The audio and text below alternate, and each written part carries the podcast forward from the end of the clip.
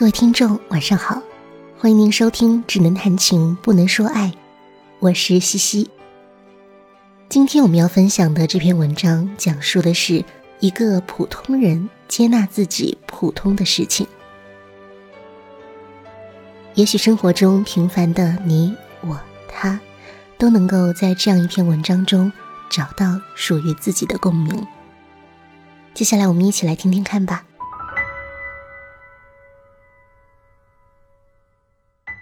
无法停下来的工作，作者周小宽。如何以一个平凡的普通人的身份活着？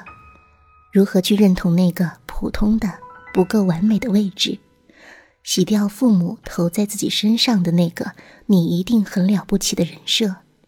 克服因我是一个普通人而对父母的那种内疚感？战胜？我如果不优异，就会被父母抛弃的恐惧，这就是自我接纳的课题。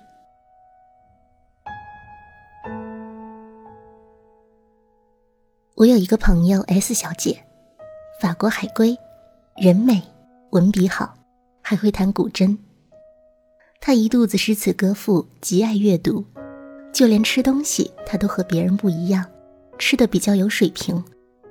他知道哪家日本料理的鱼生最好吃，从货源到师傅的切工，他能写出极有质感的美食小文。他在一线城市中心地段有一套房产，他不算富豪，但是也不差钱，反正能养活自己，让自己保持在一种较高的生活水准上是足够了。他单身，并且觉得单身挺好。也不急着找另一半。看上面的文字，也许大家想象中的她应该是个优秀、自信、洒脱又幸福感极强的姑娘吧？像这样的姑娘，应该是比一般人要活得轻松很多吧？但是想象总是单方面的。S 小姐其实是一个活得很紧张的人，我每次见到她。他总是很忙，他用一堆事情把自己填满，折腾完一个项目就折腾另一个项目。他手头的事情实在是顺利，都忙完了，闲下来了，不用操心了，焦虑和着急了，这会儿该歇了吧？他不行，为什么不行呢？他说：“闲下来就慌。”渐渐的，他也发现了自己这个模式。好像在一个圈子里，总也转不出去。他停不下来对自己的要求，一件事干完，就像升级打怪一样，他一定要锁定一个相对更困难的事情让自己去做。当然，这个模式在很多人看来并不是一件坏事，这不就是进取吗？一个目标完成了，肯定要锁定下一个目标呀。可是这个模式实际上就是一个让你根本无法放松和快乐的模式。他的口头禅是：“等我把这件事情忙完了。”然后呢？然后他并没有真正忙完的那一天。为什么闲下来就慌呢？问这个问题的人，可以都问问自己以下这个问题：为什么让自己舒服了？就会觉得很不舒服呢。单看这个问题的字面，我们就能得出一个浅显的答案：一个人不敢去舒服，不能去舒服，一定是因为在这个人的潜意识里，舒服是一件很可怕的事情。如果我放松了一下，如果我尽情的玩耍，如果我感到幸福快乐。如果每当这个时刻就会发生一件极为糟糕的事情，就会突然经历一种极为糟糕的体验，那我肯定会尽力避免舒服。每个人都想活得快乐，我的朋友 S 小姐和大家是一样的。可是为什么她明明有资本去享受人生，却总是对自己要求苛刻的、毫不放松的去做一件又一件的事情？让自己长期的处于一个高压状态之中呢？那是因为，如果一直待在不舒服、紧张和焦虑里面，就不用体验那种比不舒服、紧张和焦虑更糟糕的感觉。还有比不舒服、紧张和焦虑更糟糕的感觉吗？有啊，被抛弃的感觉，不被爱的感觉，永远失去妈妈的感觉，不被看见的感觉，被彻底否定的感觉，被羞辱的感觉。如果我不够优秀，如果我停止努力，如果我放松对自己的要求，那我就会体验到以上这些极为可怕的感觉。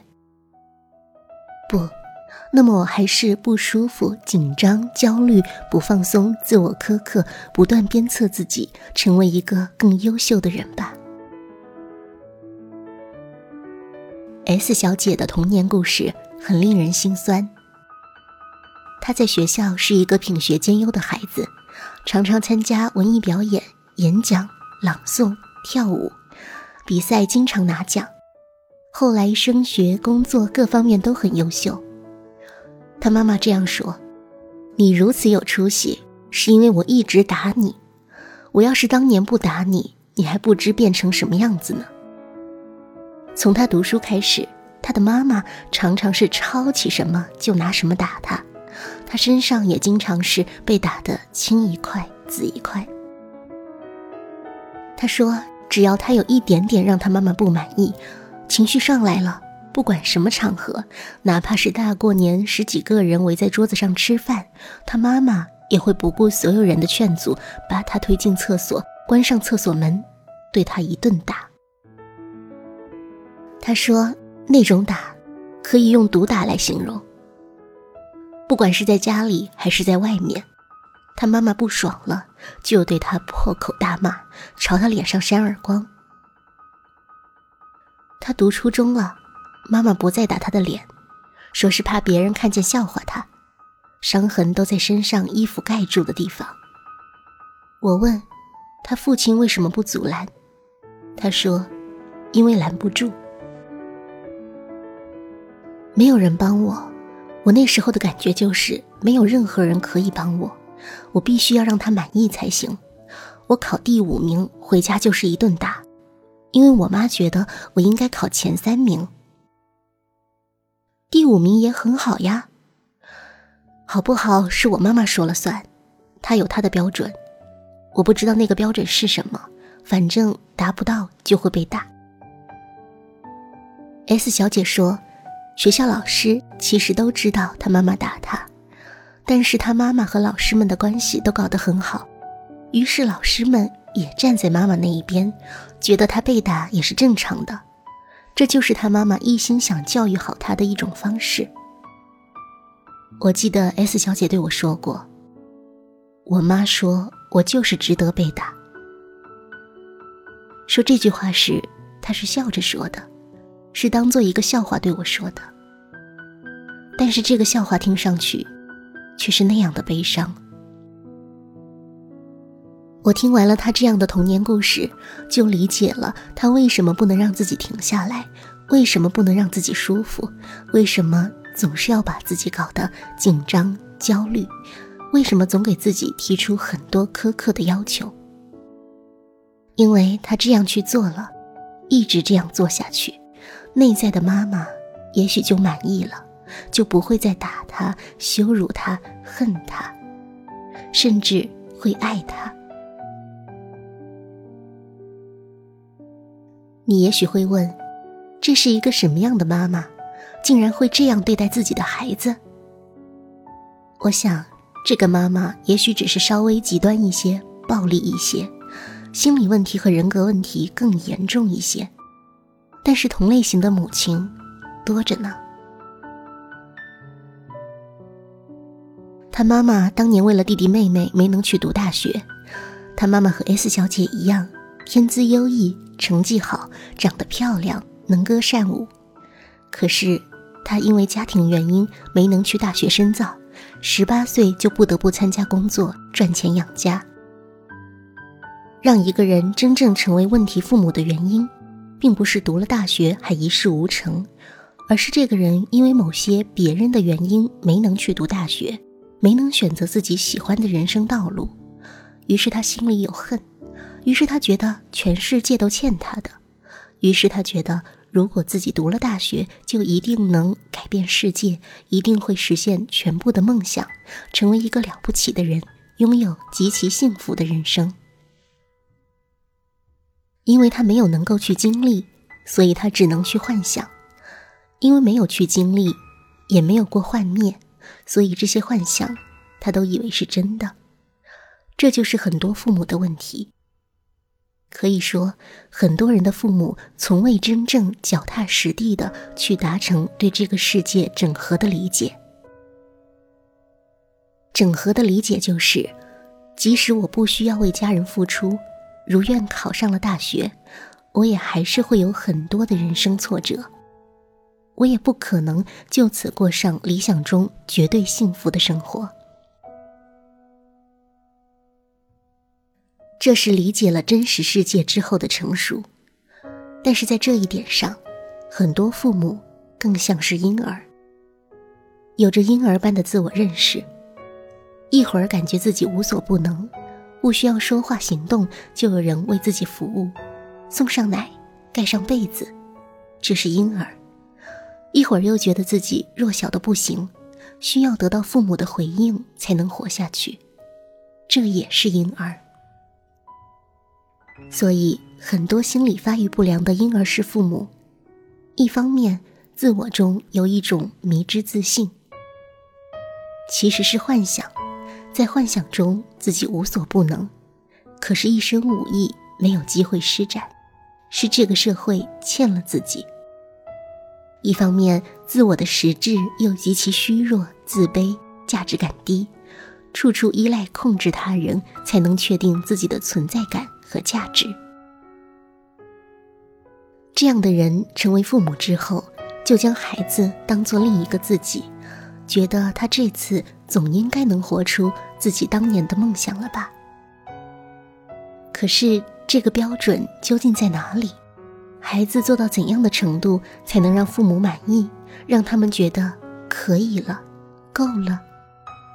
答案是，这个标准根本就不存在，因为 S 小姐的妈妈自己并没有去经历过大学及大学后的人生，所以她幻想出了一个完美的人生、完美的人设，放在了自己的女儿身上。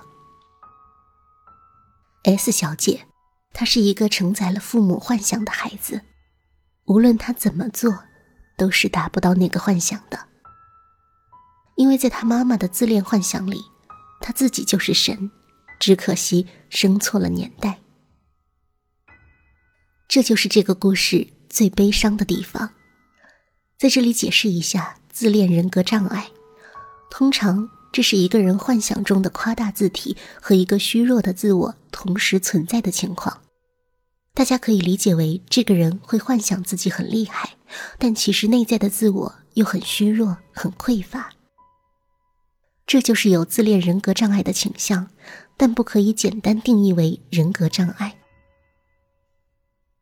如果你能看到这个你与母亲或父亲之间的真实故事，那么你就已经不是昨天那个为了满足父母的幻想而去努力的你了，因为你知道了。知道了，当然就不同了。知道的此刻和不知道的昨天，就不会完全相同了。这就是我们打破原生家庭循环最好的办法，去不断看见故事的真相。如果 S 小姐知道了妈妈是如何在过去的三十年中不断以强有力的控制去投射。去强加一个绝对优秀的人设给自己的，那么她就可以拒绝这样的投射以及妈妈强加给她的人设。而现在，他的确已经这样做了。他决定去度假一个月，什么都不干。他说：“待在舒服的状态里，虽然让他慌张，但是他也可以去慢慢适应。”最后放一段我和 S 小姐的真实对白。小时候，你妈妈是否觉得你是一个很厉害、很特别的孩子，觉得你很与众不同？是的，我妈妈觉得我很特别，甚至觉得我可能会有特异功能，觉得我可能会考上清华北大。所以这是你妈妈的幻想。所以，也许这辈子你的功课就是学习做一个普通人。